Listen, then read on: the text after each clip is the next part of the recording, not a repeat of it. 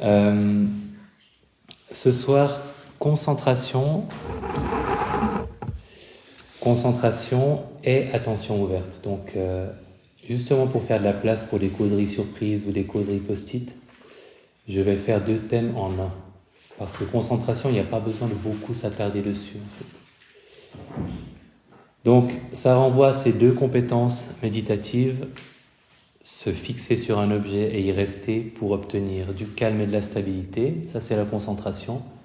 Et puis observer le contenu de notre expérience de façon à en percevoir l'impermanence et à s'en désidentifier, ça c'est la pleine conscience ou, ou l'attention ouverte. Si on commence par la concentration,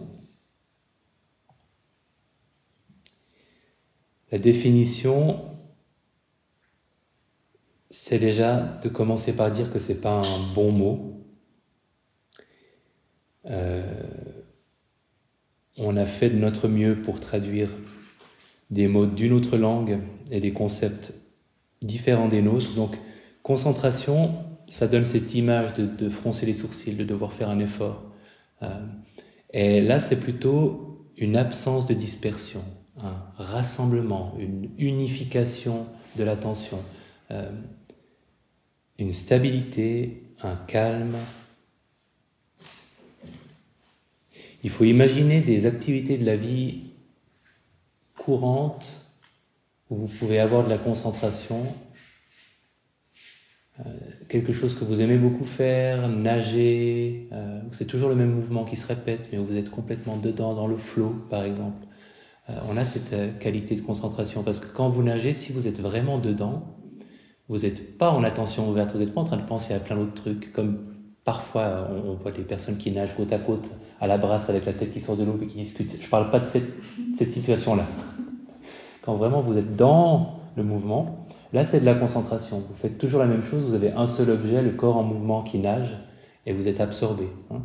Et ça correspond à, de la détente, à de la stabilité, à du calme, pas à un effort, euh, et, ni à une tension. La concentration permet de se fabriquer des moments de calme et ça muscle l'attention pour pouvoir plus facilement pratiquer la pleine conscience. Donc on a vraiment besoin de ce travail de musculation pour, euh, obtenir une attention ouverte qui est satisfaisante.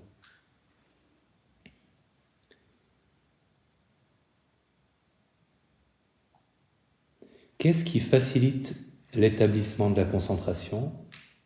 Je suis allé chercher toutes les listes euh, dans les textes traditionnels, auprès des enseignants de méditation de référence. Je m'étais fait une petite liste. Euh, il y a le zèle. Le zèle au sens de la, bonne volonté. Euh, donc il y a quand même cet, élément d'effort, mais, mais c'est vraiment Zèle et bonne volonté, ça correspond assez bien à juste une disposition d'esprit où on a envie de le faire. Persistance, une forme de curiosité pour l'objet, même si la curiosité va jouer un rôle plus grand euh, pour l'attention ouverte. Détente, bonheur sont des conditions facilitantes. Donc on voit bien qu'il ne s'agit pas de froncer les sourcils et appréciation de l'objet lui-même.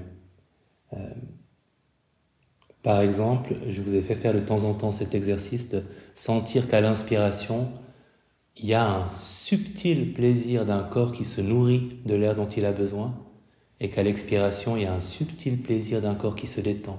ça, c'est une appréciation de ce que l'objet a de plaisant. Hein. et ça aide à stabiliser l'attention. Quels objets peut-on utiliser pour la concentration? Dans les méditations traditionnelles, il y en a énormément. Il y a des listes. Euh, il y a beaucoup de listes dans la tradition bouddhiste. Donc à chaque fois qu'on on va se plonger dans, un sujet en particulier, on tombe sur des listes. Parce que c'était un bon moyen mnémotechnique avant que les textes soient mis par écrit. Donc il y a énormément euh, de... Les, les sept trucs, les douze machins, etc. Et les objets, il y en a vraiment beaucoup, je ne sais plus combien il y en a. Les objets possibles pour la concentration, parmi ceux qui me paraissent praticables de nos jours, la flamme d'une bougie. Très joli si vous voulez le faire chez vous. Prenez une bougie, regardez la flamme. D'abord, l'objet de méditation, c'est la flamme. Et quand vous l'avez fixée suffisamment longtemps, en fermant les yeux, l'image négative bleutée de la flamme apparaît, et c'est ça que vous fixez. Et vous continuez à fixer l'image négative de la flamme, et si tout se passe bien, parfois, vous pourrez continuer à la fixer très longtemps, parce qu'en fait, même si le phénomène rétinien n'est plus là, votre attention garde l'image à force de la regarder constamment. Et c'est en ça que c'est un, objet de concentration intéressant. Et évidemment, quand on la perd, on rouvre les yeux, on refixe la, la flamme, et puis on attend un petit moment, puis on referme les yeux, on a de nouveau l'image négative, etc. C'est un objet euh, ancestral, et, c'est assez drôle à essayer. On peut prendre n'importe quelle sensation dans le corps C'est aussi pour ça que la liste des objets possibles est, très longue. On peut prendre la respiration en différents endroits du corps, les sons, le corps en mouvement, c'est ce qu'on fait dans la marche, une phrase qu'on répète, ça c'est ce qu'on fait dans la bienveillance, mais toutes les méditations qui utilisent des mantras, euh, c'est ce principe. C'est un très bon objet de concentration, le, mantra. Et on peut aussi prendre une qualité, euh, un état d'esprit comme la bienveillance, et cultiver en continu cet état d'esprit-là, et ça peut créer un état de concentration. Donc à chaque fois, il faut choisir un objet unique sur lequel il est facile de maintenir son attention. Pourquoi est-ce qu'on a choisi la respiration abdominale euh, Sachant que c'est une mauvaise idée si on veut obtenir la concentration. Parce que ce n'est pas, pas aussi stable que si vous observiez la respiration ici. Vous avez plus ou moins un point qui est toujours le même, le point d'entrée et de sortie euh, par les narines ou juste en dessous des narines suivant la, morphologie, on le sent bien ici ou, pas. Et ça, c'est bien, parce que ça, c'est un, un point unique, alors que c'est plus vaste et ça bouge plus dans la région abdominale. Et puis, le but dans les méditations de concentration, c'est qu'après un certain temps, ça devienne abstrait. C'est plus vraiment la sensation corporelle qu'on fixe, c'est cette espèce de, point qu'on a identifié ici. Euh, qu'on observe. Comme pour la bougie, en fait. Au début, c'est la flamme qu'on observe. Et puis après un certain temps, c'est presque une, représentation mentale qu'on se fait de la flamme qu'on observe. Mais il y a un, enseignant, parce qu'avant le MBSR, évidemment, il y a toute une tradition derrière, il y a un enseignant euh, birman qui s'appelle Mahasi Sayada, qui a décidé que l'enseignement traditionnel de la pleine conscience en Birmanie, qui passait par l'établissement d'une concentration forte d'abord, et ça pouvait prendre des années, hein, et ensuite euh, l'attention ouverte, ça lui paraissait être une perte de temps. Il avait l'impression qu'on pouvait avoir bénéficié des progrès euh, qu'on obtient en pratiquant l'attention ouverte sans passer par une concentration parfaite comme prérequis.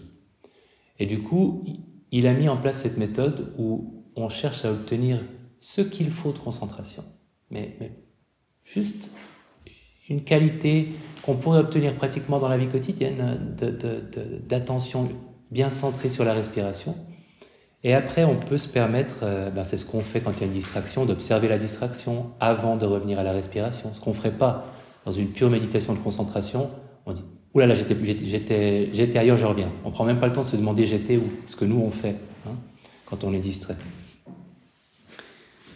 Et lui s'est dit, en fait, euh, la respiration dans la région abdominale, elle a l'avantage qu'elle est hybride. Ça permet un certain degré de concentration, mais en même temps, euh, ça nous garde en connexion avec le corps et avec la vie émotionnelle, parce que la région abdominale est un reflet de la vie émotionnelle. Donc s'il se passe quelque chose, euh, on le sentira ici. Donc ce sera facile pour nous de sentir, ah, il y a de l'anxiété, ah, il y a de la, colère, ah, il y a quelque chose, et de, de nous d'appliquer notre pleine conscience à l'émotion.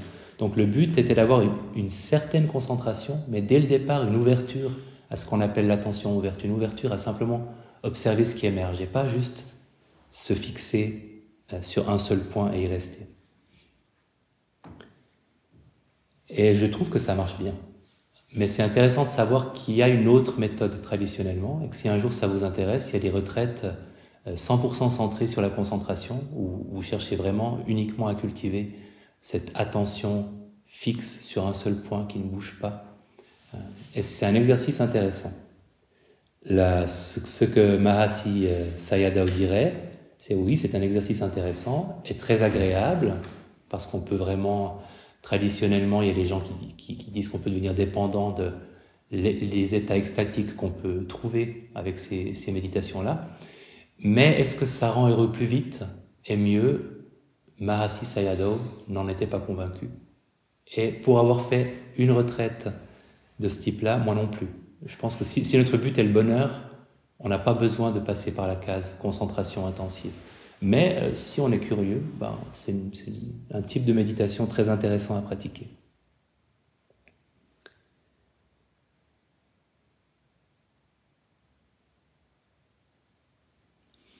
Dans le rapport à l'objet de méditation de concentration, il y a cette notion de juste effort. Donc la corde de la guitare, ni trop tendue, ni trop détendue. On parle parfois comme euh, image, on dit que c'est comme entraîner un chiot, éduquer un chiot que vous aimez beaucoup, avec fermeté. Euh, c'est cette attitude-là qu'on a avec notre attention flottante et baladeuse. On dit non, non, non, non, non, non, non, on revient. Oui, mais je... non, non, non. Et on le refait, et on le re-refait, et on le re-refait. J'aime bien l'idée du chiot. Ça, ça me parle.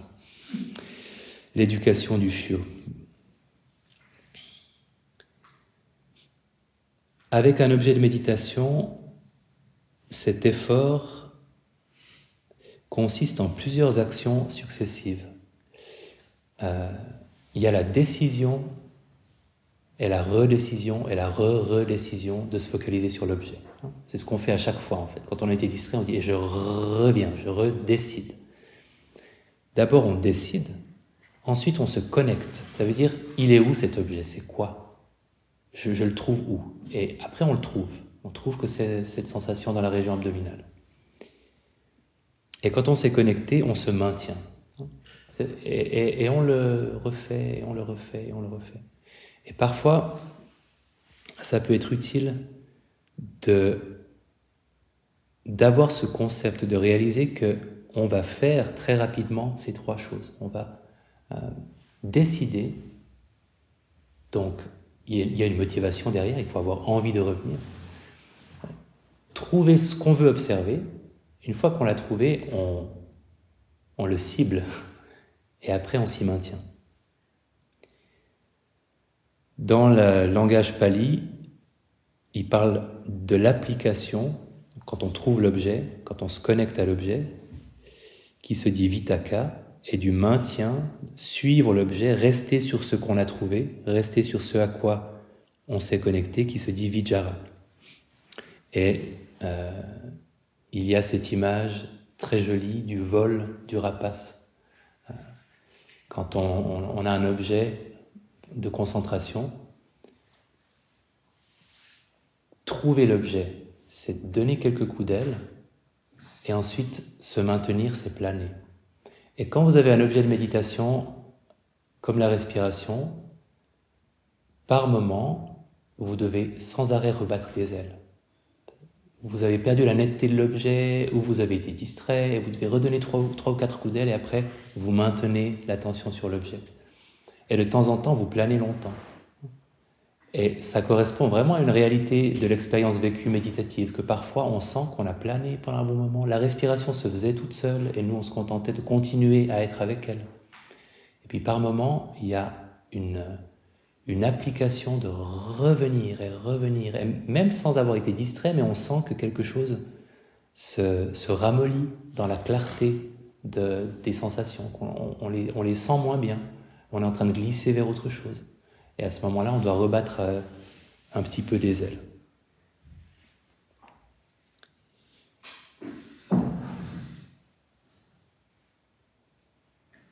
J'ai cherché longtemps une métaphore qui aurait permis d'impliquer les animaux qu'on a là, mais j'ai regardé les pans qui cherchaient. Alors les pans ont, une belle, et les, poules aussi ont une belle capacité de, de maintien de l'attention sur un objet. Euh, quand ils cherchent des trucs à, picorer, euh, c'est assez admirable. Hein, si, vous les suivez un moment, de, les voir toujours comme ça. Mais ça, ça, ouais, il manque quelque chose. Euh, pour le maintien, les outils de la note mentale et du comptage, ils sont bien. On peut, il y, a des personnes qui les aiment beaucoup, d'autres beaucoup moins. Et on peut les utiliser jamais ou très peu, mais pour amorcer ce maintien, le comptage est, pas mal. Et plus léger que le comptage, peut-être moins, moins envahissant, moins cognitif. La note mentale, euh, ça, ça, aide vraiment, dans un premier temps. Encore une fois, avec les principes, 95% de l'attention reste sur la sensation, c'est juste un petit 5% qui note. Euh, et puis on ne crie pas notre note mentale. C'est pas lever, baisser. C'est une note discrète euh, qui est vraiment là pour accompagner.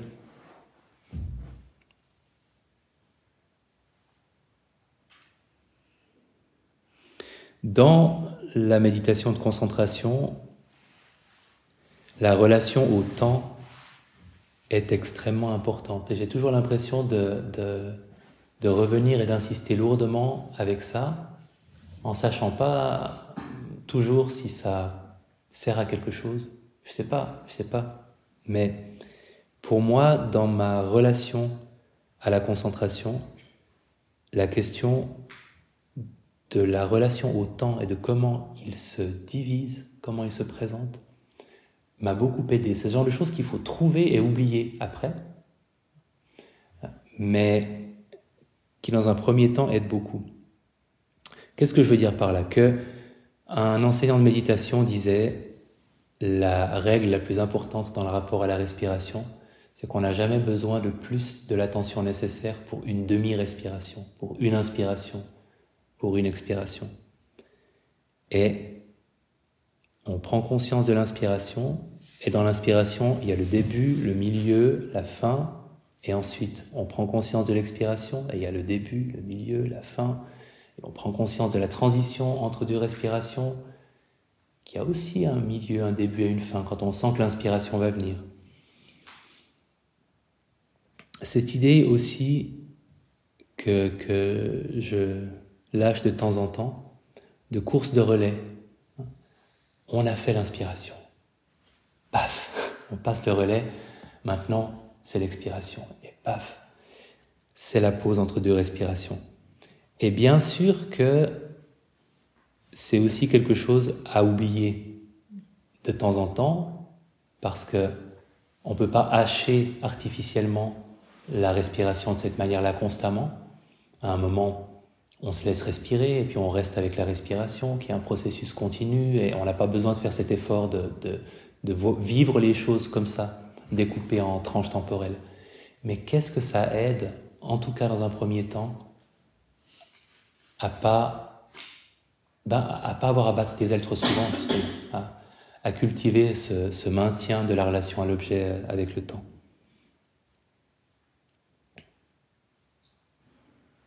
Et euh, une fois qu'on a pris conscience de ce que ça veut dire que de prendre au sérieux cette relation au temps, on a moins besoin d'y penser activement, puis ça devient aussi une seconde nature.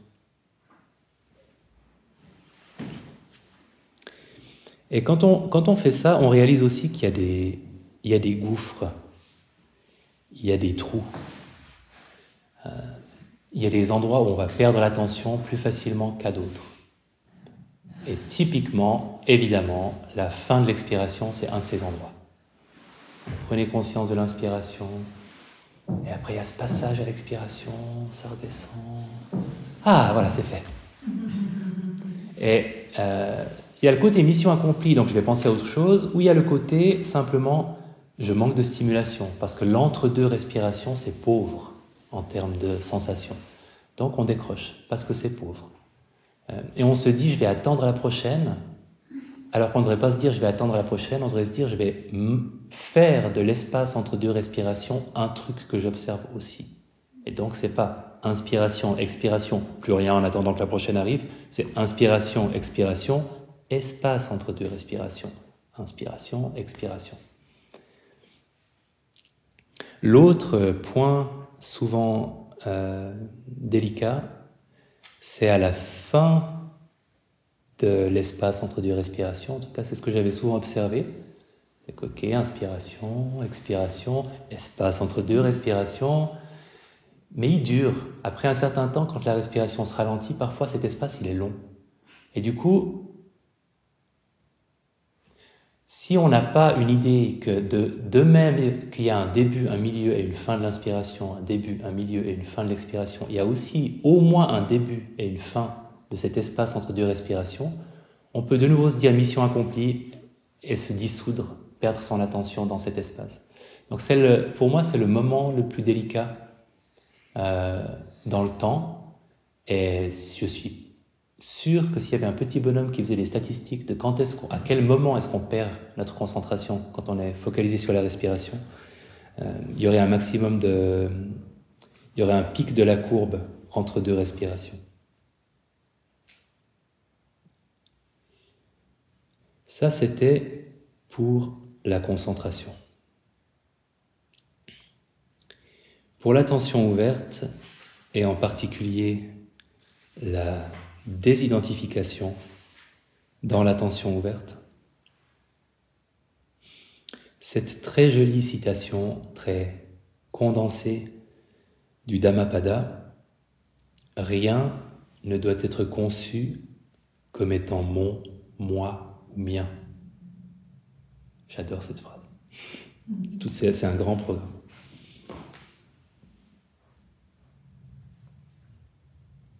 Alors, si elle est un peu sibylline, ça va pas s'arranger parce que je vais vous re-raconter l'histoire de Bahia, qui est, un peu un, un une histoire que je raconte en sachant qu'elle elle rend perplexe. Mais c'est bien, c'est pour la bonne cause.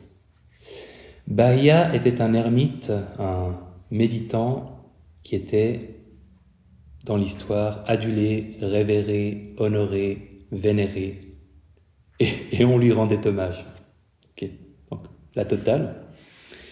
Euh, et ça, c'était très bien. Donc, c'était une petite star locale de la spiritualité euh, en Inde. Mais il était pris d'un doute tenace il se demandait, suis-je éveillé? Ai-je atteint l'éveil ou pas? Parce que certes, on m'adule, on me révère, on m'honore, mais moi, je ne suis pas sûr. A priori, si on a un doute, c'est probablement que ce n'est pas le cas. Mais heureusement pour lui, euh, dans, dans, cette histoire, il y avait des devas. Les devas dans la, euh, dans la mythologie bouddhiste, c'est des espèces d'esprits de, créatures qui sont pas humaines, mais qui sont intelligentes et qui se promènent parmi nous. Et une Deva l'a pris en pitié et lui a dit Mon cher Baïa, ou plutôt mon pauvre vieux Baïa, tu n'es pas éveillé, tu n'es pas en voie de l'être, et ta pratique actuelle ne te permettra simplement jamais d'y arriver. Voilà, c'est une déva franche. Et Baïa, très désemparé, il dit mais, mais alors qui? Et évidemment, la déva lui dit il y a un mec un peu plus euh, au nord euh, s'est assis au pied d'un arbre, qui a obtenu des résultats Va le voir. Alors Baïa se met en marche et ça tombe mal parce qu'au moment où il atteint finalement, après je ne sais pas combien de jours de marche, le, le village où se trouvait le Bouddha, celui-ci est en train de faire la tournée avec son bol pour obtenir à manger, comme tous les moines, lui y compris, faisaient euh, tous les jours. Une fois par jour, un seul repas par jour. Vous voyez la situation décadente à laquelle on est arrivé. Euh, on voit que c'est la version laïque. Et il le voit serein, inspirant confiance, l'esprit calme. Et Baïa demande à Monsieur Gautama, enseigne-moi. Et Monsieur Gautama répond, je peux pas, je suis occupé.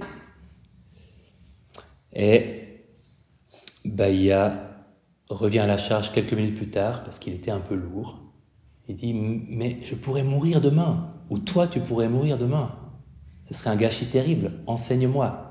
Baïa, j'ai faim, je suis en train de. Pas maintenant. Seulement, heureusement, Baïa, on devait lui avoir dit que dans les textes bouddhistes, il faut toujours demander trois fois. Et qu'après, c'est bon.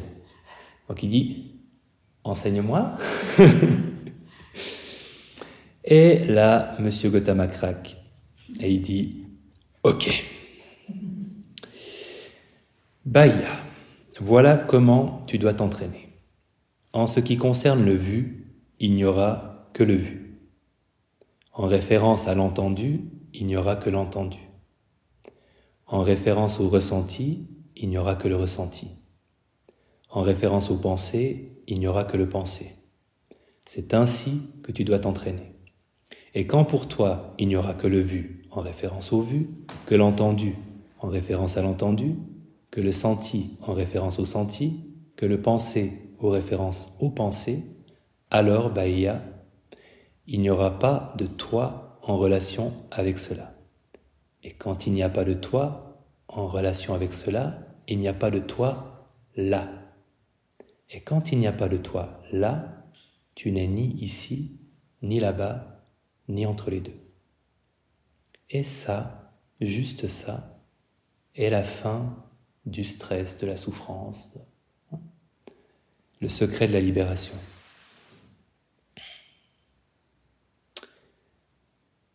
Et on raconte que Bahia, peu après, évidemment, a atteint l'éveil, sinon l'histoire serait un peu décevante. Euh, il est aussi mort peu après dans l'histoire. Qu'est-ce que cette histoire bouddhiste veut dire? Eh bien, nous y reviendrons. En attendant, vous pouvez la laisser euh, mûrir. Elle renvoie à la désidentification. Et la désidentification, définie d'une manière plus euh, simple et intuitive que par Bahia, il y a la définition que j'adore donner, par l'exemple de cette petite fille malade du cœur à laquelle, dans un, documentaire, la, réalisatrice demandait Ça va? Comment ça va? Elle répondait triomphalement avec un grand sourire Mais moi, ça va très bien. C'est mon cœur qui est malade. Ça, c'est la désidentification. Elle, elle va très bien. Elle n'est pas son cœur. C'est son cœur qui est malade ou ce vieil enseignant, Munindraji, dans une gare routière en Inde où le bus ne venait, pas, où il faisait chaud, où euh, euh, tout le monde commençait à être frustré et énervé, où il avait un certain âge, et où un de ses disciples lui demande Là aussi, est-ce que ça va? Où il répond Il y a de la chaleur ici, mais je n'ai pas chaud. Il y a de l'impatience ici, mais je ne suis pas impatient. Il y a de la frustration ici, mais je ne suis pas frustré. Ça, c'est la désidentification par deux maîtres en la matière.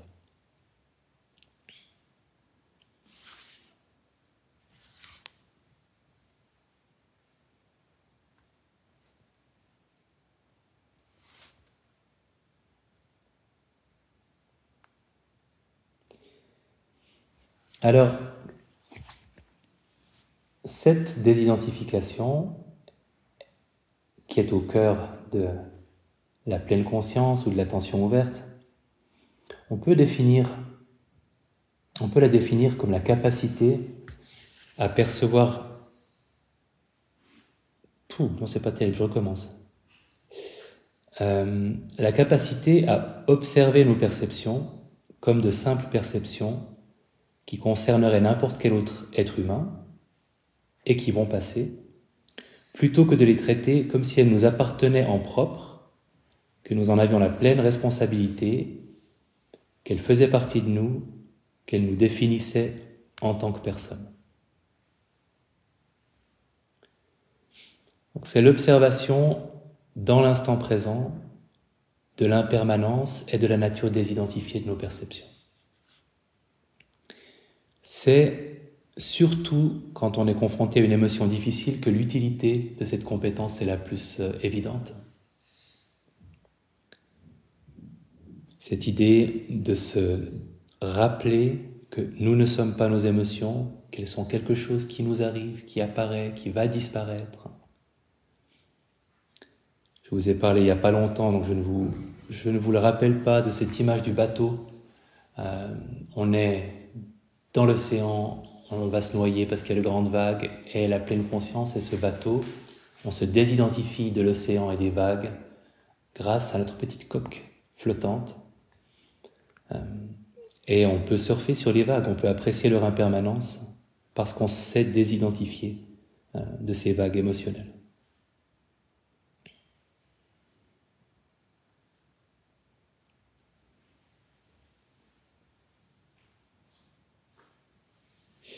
Qu'est-ce que c'est que le contraire de la désidentification? Hein, C'est l'identification. On peut parler, en anglais, il parle de selfing. Euh, en français, on pourrait dire moi-je-isation, quand on moi-je-ise quelque chose, ou quand on moi-je-ise tout court. Euh, c'est au lieu de d'observer quelque chose comme étant un simple phénomène, on s'y identifie et on a des pensées qui tournent autour de cette identité qu'on a et cette personne qu'on est. Ça correspond en neurosciences à ce qu'on a appelé le mode par défaut, euh, qui a une, euh, une histoire intéressante parce qu'on l'a appelé comme ça, parce que pour tester les machines, euh, pour définir une baseline dans les machines d'imagerie cérébrale, en tout cas c'est ce que j'ai compris de l'histoire, euh, on disait aux gens, écoutez, ne faites rien de spécial pendant 10 minutes. Comme ça, on aura notre baseline et après, on va vous demander de penser à, voilà, un truc et on verra la différence. Et du coup, ben, ce ne faites rien de spécial, on a réalisé que c'était assez constamment la même chose chez pas mal de gens. Donc, on a appelé ça le mode par défaut parce que quand on dit aux gens faites rien de spécial, c'est ça qui se passe. Sauf qu'on a réalisé qu'en fait, ce circuit-là, euh, ce motif-là d'activation cérébrale, il était aussi associé à d'autres choses qui n'étaient pas juste un mode par défaut, comme par exemple penser à qui on est, à ce qu'on vaut, à ce que les autres pensent de nous, à ce qu'on était dans le passé, à ce qu'on sera dans le futur. Donc tous les moments où vous êtes préoccupé, absorbé par qui vous êtes, ce que vous valez, ce que les autres pensent de vous, euh, cette personne qui a une identité, une valeur, euh, un visage social, c'est le mode par défaut.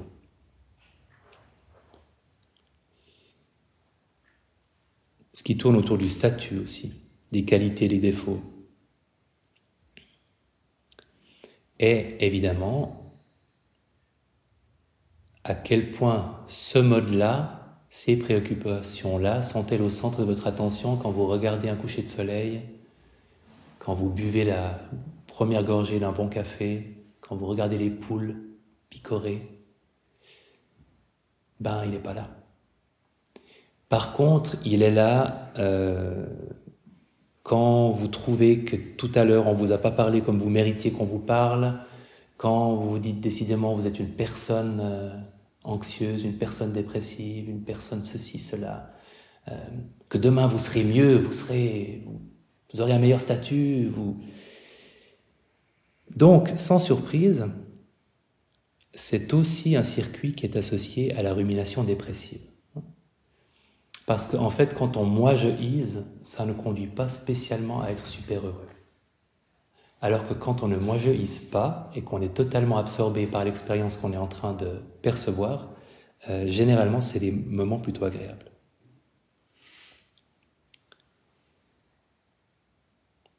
Tout ça pour dire qu'on peut s'en passer.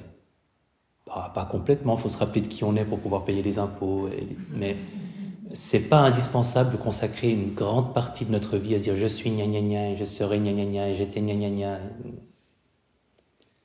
On peut le faire moins en tout cas. Sans surprise toujours, la méditation va désactiver, euh, inhiber ce circuit-là. On va en renforcer un autre qui est celui de la métacognition, qui, n'est pas le, circuit du moi-je. Et je m'excuse auprès de tous les neuroscientifiques qui écouteront un jour cet enregistrement, comme je m'excuse auprès de tous les professeurs euh, en religions orientales euh, et tous les enseignants bouddhistes aussi, pour toutes mes causeries, passées et futures. Euh, mais voilà, je vulgarise. En pratique, la conscience de la désidentification se travaille comme l'impermanence dans le rapport aux distractions. À chaque fois qu'on a la chance d'avoir été distrait, on peut observer que ce n'est pas qui nous sommes, mais juste quelque chose qui est apparu et qui va passer, et dans l'attention ouverte. Et vous vous rappelez tout à l'heure, pour la concentration, on avait décidé entrer en contact et maintenir. Hein, les, trois actions qu'on faisait pour se focaliser sur un objet. Et pour l'attention ouverte, ce serait plutôt s'ouvrir à, reconnaître et rester. C'est un peu artificiel, mais j'aime bien trouver les mots. Ce seraient les mots que je proposerais. On s'ouvre à l'expérience. C'est moins une décision parce qu'on ne vise rien de particulier on reconnaît ce qui se passe, on identifie, et puis on reste, on reste dans, cet espace qu'on a créé. Quelques rappels pour la pratique de l'attention ouverte. Contrairement à ce qui est le cas pour la concentration, c'est moins le zèle qui va permettre la, continuité que la curiosité l'esprit de découverte et d'investigation. Vraiment cette question sans cesse renouvelée, mais qu'est-ce que c'est exactement ce qui est en train de se passer là, maintenant Quelle est l'expérience de cette personne qui médite? On recommande, euh, et même Mahasi Sayadaw recommande, d'établir l'attention sur un objet d'abord avant de passer en attention ouverte et de se laisser la liberté de revenir à l'objet aussi quand on, sent qu'on manque de, muscles, de tonus euh, dans l'attention ouverte.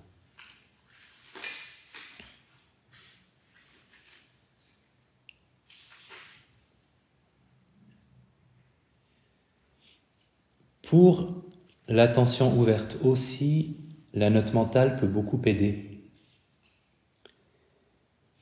Elle a des désavantages qui sont à peu près les mêmes que pour la concentration, c'est-à-dire que ça, introduit une activité cognitive, donc euh, on s'éloigne, on sacrifie un petit peu de la pure observation parce qu'on nomme ce qui est présent. Ça peut créer de la distraction. Mais c'est assez facile d'y renoncer dans un deuxième temps et de commencer par là, juste même si c'est les deux premières minutes. Euh, c'est parfois très facilitant. Et à ce moment-là, vous pourriez vous limiter à six options, donc euh, sensation, image, odeur, goût, son, pensée, euh, éventuellement émotion comme septième. Ou vous pouvez nommer de façon plus précise. Je sais pas, j'ai l'impression que généralement c'est pas nécessaire d'être plus précis, que ça peut induire plus de, réflexion et nous éloigner un petit peu de, de l'accueil de l'expérience, mais de temps en temps, ça nous aide. Donc, à, vous de sentir si, euh, si orgueil, par exemple, de temps en temps, ça, ça vous aide de l'avoir repéré plutôt que de dire juste penser pour qualifier une pensée ou une émotion.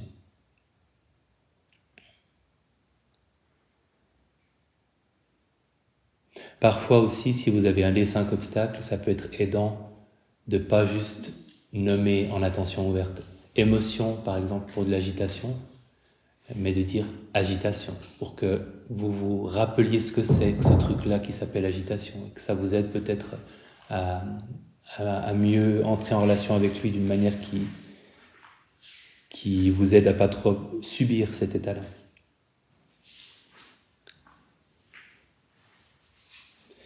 Je rappelle l'importance du cas particulier des pensées. C'est une grande source de frustration potentielle parce que les pensées, souvent, on rate le moment où elles apparaissent et on les attrape quand euh, elles nous ont déjà fait perdre notre attention. Euh, et c'est vrai, euh, c'est vrai en attention ouverte autant que quand on est face à la respiration, c'est le sens qui nous prend le plus souvent en traître, les, les pensées. Donc, important de remarquer les pensées après coup autant que les pensées qu'on remarque au moment où elles apparaissent. D'ailleurs, c'est rare. En fait, il y a deux possibilités avec les pensées. En tout cas, c'est à peu près comme ça que je, je vis les choses. Ou bien, je perçois une étincelle de pensée, une amorce de pensée, un... Euh, Pierre, ce serait pas mal que tu penses à ça maintenant. Mais il n'y a pas encore de pensée vraiment construite, c'est juste un... Laisse tomber cette histoire d'attention ouverte et glisse plutôt vers cette pensée-là. C'est comme une espèce de proposition. Et là, je peux dire, je t'ai vu, et revenir simplement à ce qui viendra ensuite. Parce qu'à partir du moment où je dis je t'ai vu, je reviens à rien, vu que je ne suis pas dans une méditation de concentration, mais j'attends simplement ce qui viendra ensuite. Parce que du moment que je l'ai remarqué, la pensée s'arrête. Donc, j'attends simplement ce qui vient après. Ou alors, deuxième cas de figure, ben c'est justement après coup. Et après coup, c'est vraiment important de, de, de, faire un petit peu ça avant d'attendre la suite. De quand même avoir ce, cette curiosité de regarder ce qui vient de se passer, regarder à quoi vous venez de penser, sentir à quoi vous venez de penser avant d'attendre ce qui viendra ensuite. Comme ça, euh, il ne sera pas dit que vous ne l'avez pas observé, cette pensée. Vous l'avez observée. Ce n'est pas un, échec, c'est une observation a posteriori. Une catégorie qui existe. Euh, voilà. Je l'ai observée, je l'ai eu. Je refuse qu'on me dise que je, ne l'ai pas eu. Euh, et, ça permet de renforcer votre capacité, à force d'observer les pensées a posteriori, Peut-être que cette même pensée vous prendra moins facilement en traître, parce que vous avez quand même eu l'occasion de la connaître un peu dans le rétroviseur. Hein. Euh, donc de vous familiariser avec elle.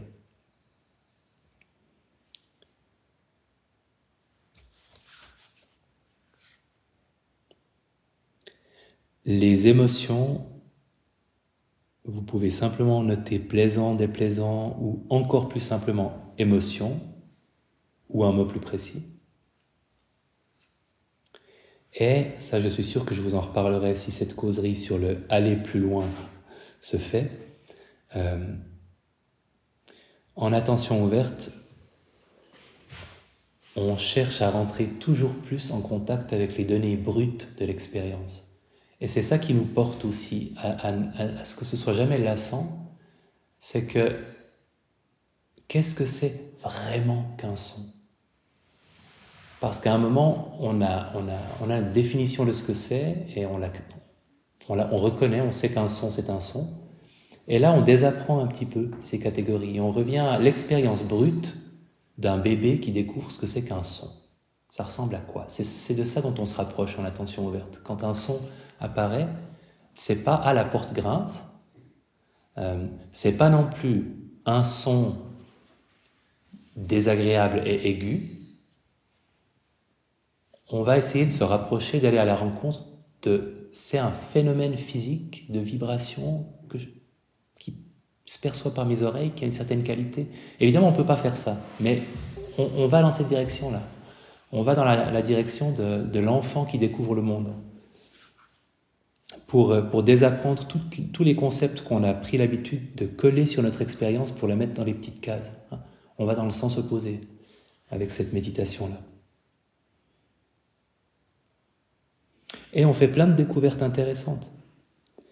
Euh, je vous avais dit que moi j'avais découvert euh, l'étendue de ma synesthésie, c'est-à-dire que j'ai des canaux sensoriels mal branchés et qu'ils sont mélangés. Et il y a des gens comme ça. Et, c'est pas, ça se change pas. Donc c'est, euh, je pense que c'est un peu inné. Et, et pour moi, il y a toujours un élément visuel qui va avec n'importe quel autre sens. Et, et c'est pas que, que, que, je vois un truc en même temps que j'entends quelque chose. C'est que c'est livré dans un paquet qui contient à la fois une dimension visuelle, une image et euh, un son. Et je peux pas n'avoir que l'un. Euh, et euh, j'avais un peu oublié que j'étais comme ça, et la méditation m'a fait le redécouvrir, et de, voir que après, je peux ne me focaliser, et c'est ce que je fais généralement, que sur un aspect ça au moins je peux le faire, mais l'autre est toujours aussi présent en, filigrane. tous les sons ont une image, une couleur, les goûts aussi.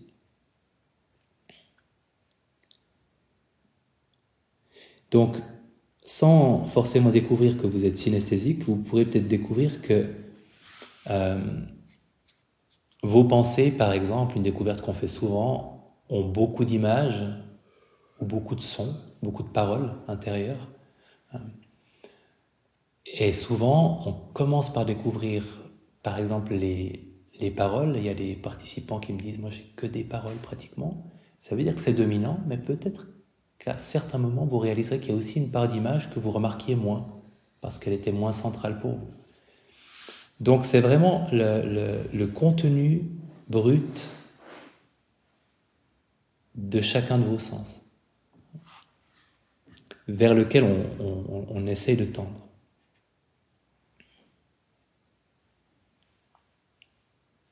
Il y a aussi une notion de temps dans l'attention ouverte.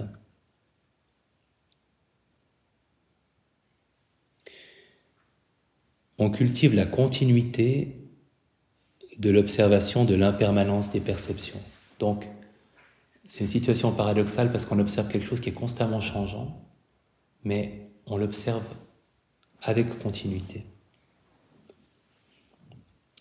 Et, et je regrette de ne pas l'avoir dit plus tôt, parce que finalement, ça fait pas longtemps que j'explique les choses comme ça, mais en fait, en attention ouverte, le plus souvent, on observe ce qui est présent, par exemple un son, on l'observe jusqu'à ce que ce soit remplacé par une pensée, par une sensation, et après on observe cette sensation jusqu'à ce qu'elle soit remplacée par un son, par une pensée.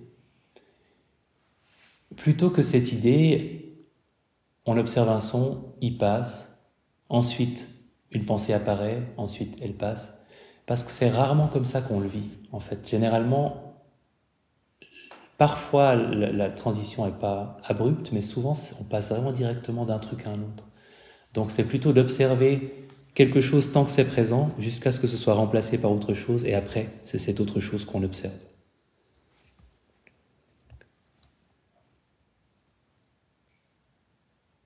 Il n'y a pas de moment où il ne se passe rien en attention ouverte.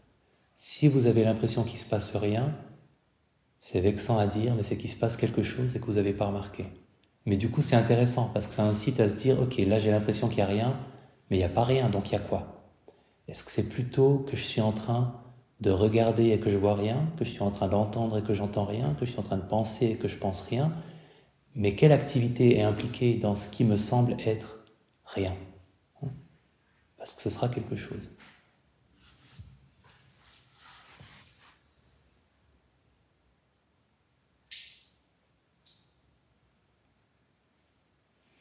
Les pertes dans la continuité de, l'attention en attention ouverte sont souvent associés à une pensée qu'on n'a pas perçue comme telle, ou on n'a pas été au début pour voir quand elle pointait le bout de son nez, mais qu'elle nous a emportés.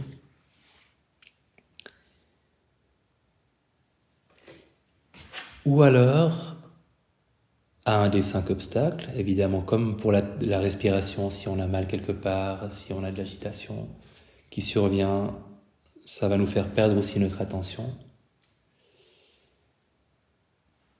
Ou plus subtil, à un retour du moi je veux, moi je pense, moi je suis, une recentration sur le moi je qui peut être très très très très très discrète et fourbe.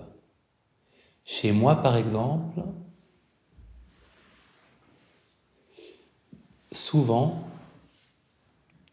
donc la pensée me fait perdre euh, ma continuité en attention ouverte, et puis souvent, je prends conscience de mon visage, par exemple, ou de ma tête.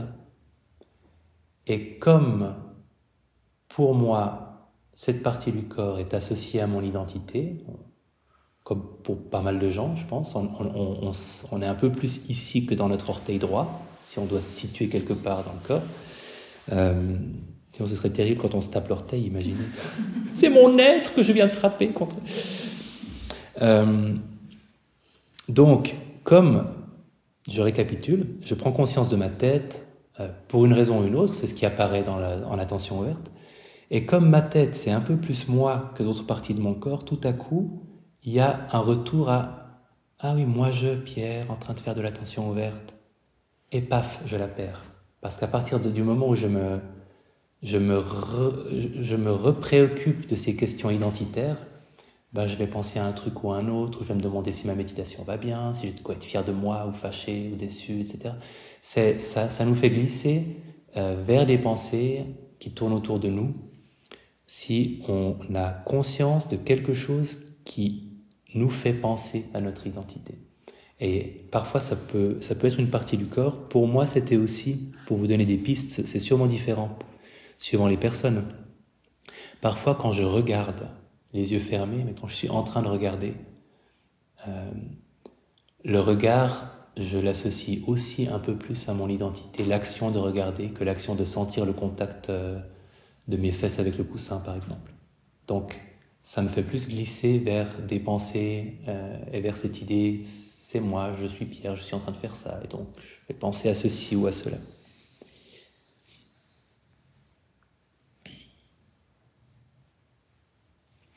Et évidemment, le, le, jeu consiste à faire de plus en plus de choses dont on pensait qu'elles étaient nous, des objets de méditation qu'on peut observer, des phénomènes qu'on peut observer.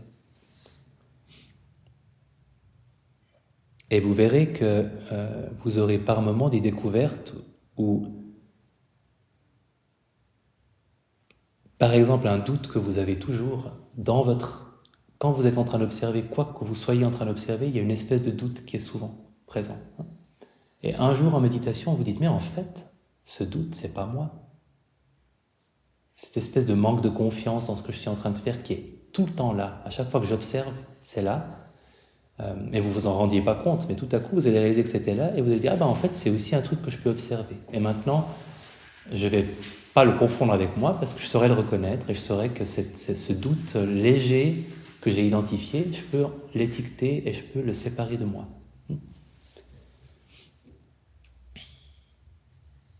L'envie, la, la volonté, c'est souvent quelque chose d'assez subtil qui peut être chevillé à notre identité parce que vous avez envie de bien faire, vous avez envie de rester en pleine conscience, vous avez envie de rester concentré sur l'objet.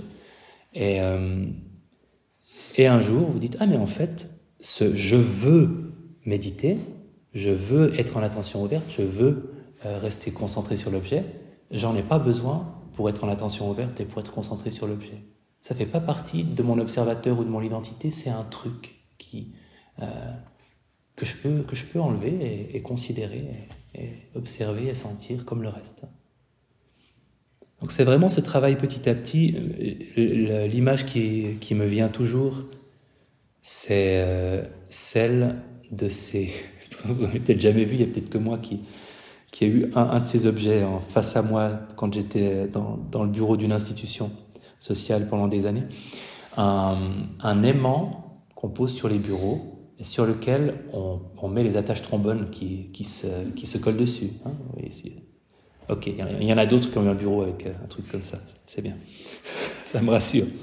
Vous comprendrez l'image. Euh, et en fait, au début, on est ce porte euh, attache trombone et on est couvert de trombone. Et on croit que c'est nous. Et petit à petit, on dit ah non, en fait celui-là, non. Et ça, bah non, ça je peux l'observer, c'est pas moi. Et à la fin, il n'y a plus de trombone. Et là, on a atteint l'éveil.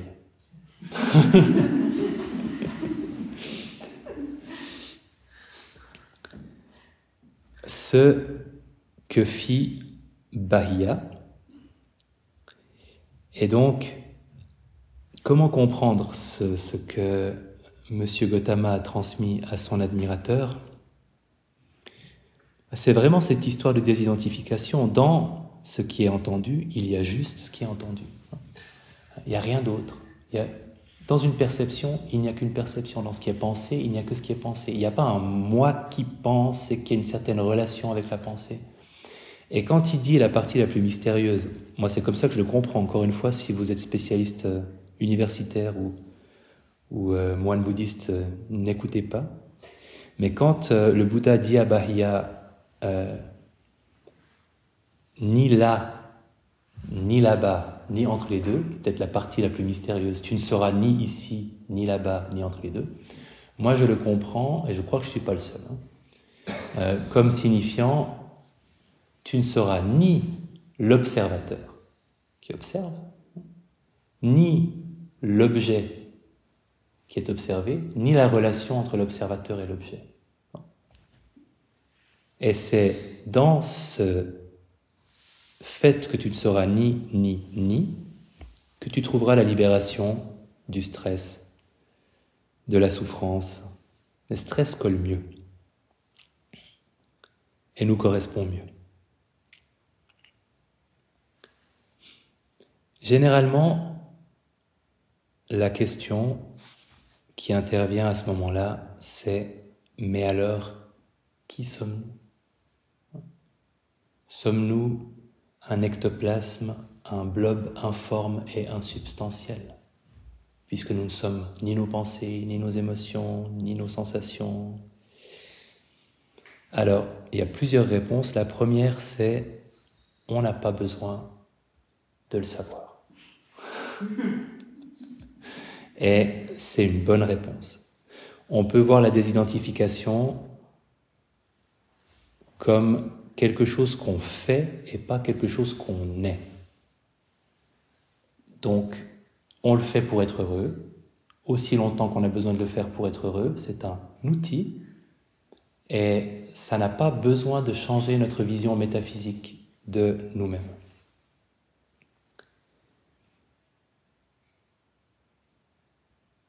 On a besoin de toute façon d'avoir une identité pour un certain nombre de choses importantes de notre vie, donc voilà, on, la garde. Et vraiment, comme dans l'exemple de la petite fille avec sa maladie du cœur, c'est un, moyen d'être plus heureux, de pas de pas nous identifier euh, à ce qui nous fait souffrir, parce qu'on n'est pas obligé, parce qu'on peut concevoir ces choses-là comme n'étant pas qui nous sommes et comme étant impermanentes, allant étant destiné à passer. Donc c'est n'est pas une invitation à, à se dissocier, euh, c'est une invitation à voyager léger, avoir une identité, oui, mais quand on en a besoin, est légère, pas investie de je suis quelqu'un de rancunier, je suis quelqu'un d'anxieux, je suis quelqu'un qui mange en situation de stress je suis quelqu'un qui se juge beaucoup. Je suis, ben, il y a peut-être besoin de pas beaucoup de ces phrases qui commencent par je suis, en fait. Il y en a juste quelques-unes euh, que vous pouvez garder, et puis les autres, euh, vous pouvez les laisser libres. Elles vont devenir des créatures que vous observerez et cesser de faire partie de, vous. Évidemment que dans le contexte euh, spirituel, l'invitation conduit à se désidentifier aussi de cette identité euh, au sens usuel du terme, d'aller un peu plus loin dans la, dans la déconstruction. Et il y a une progression qui est assez logique. On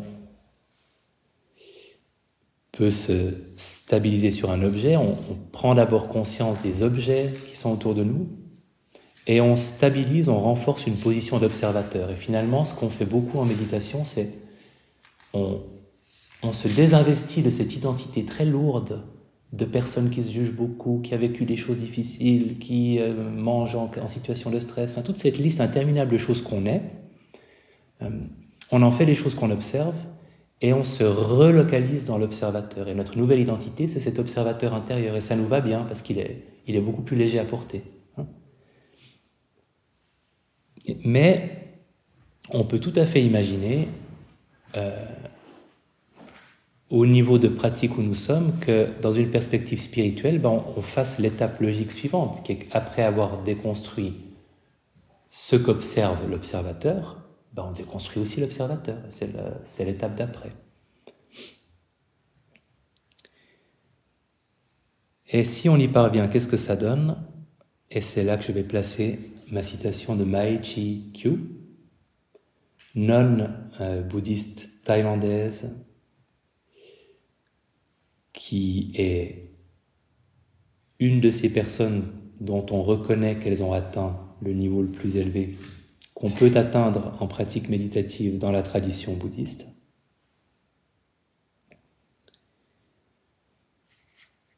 Un extrait que j'ai trouvé dans sa biographie d'une de ses déclarations après sa libération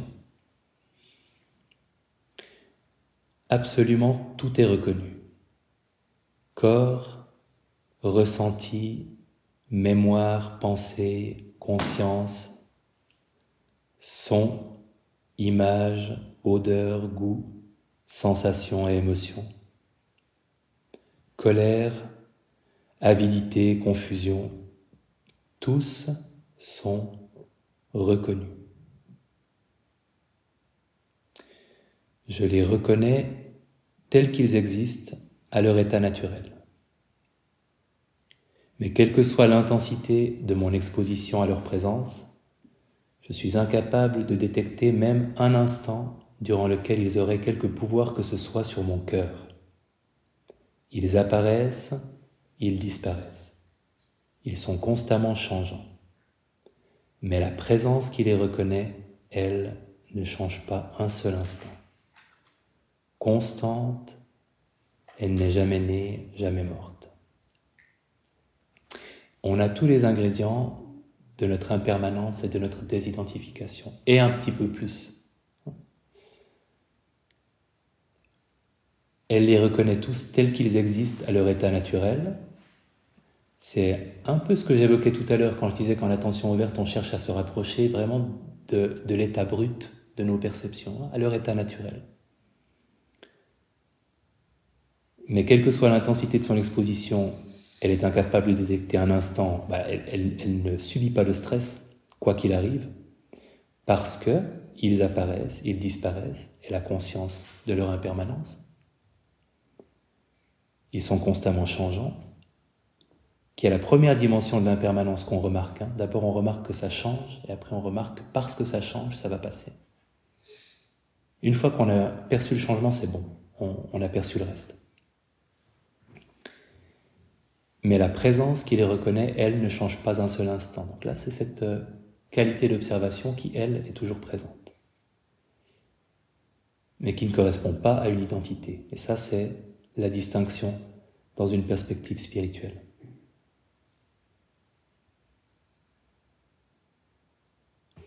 Et Maechi quand on parle de déconstruction de l'observateur, elle n'est pas devenue un blob informe non plus.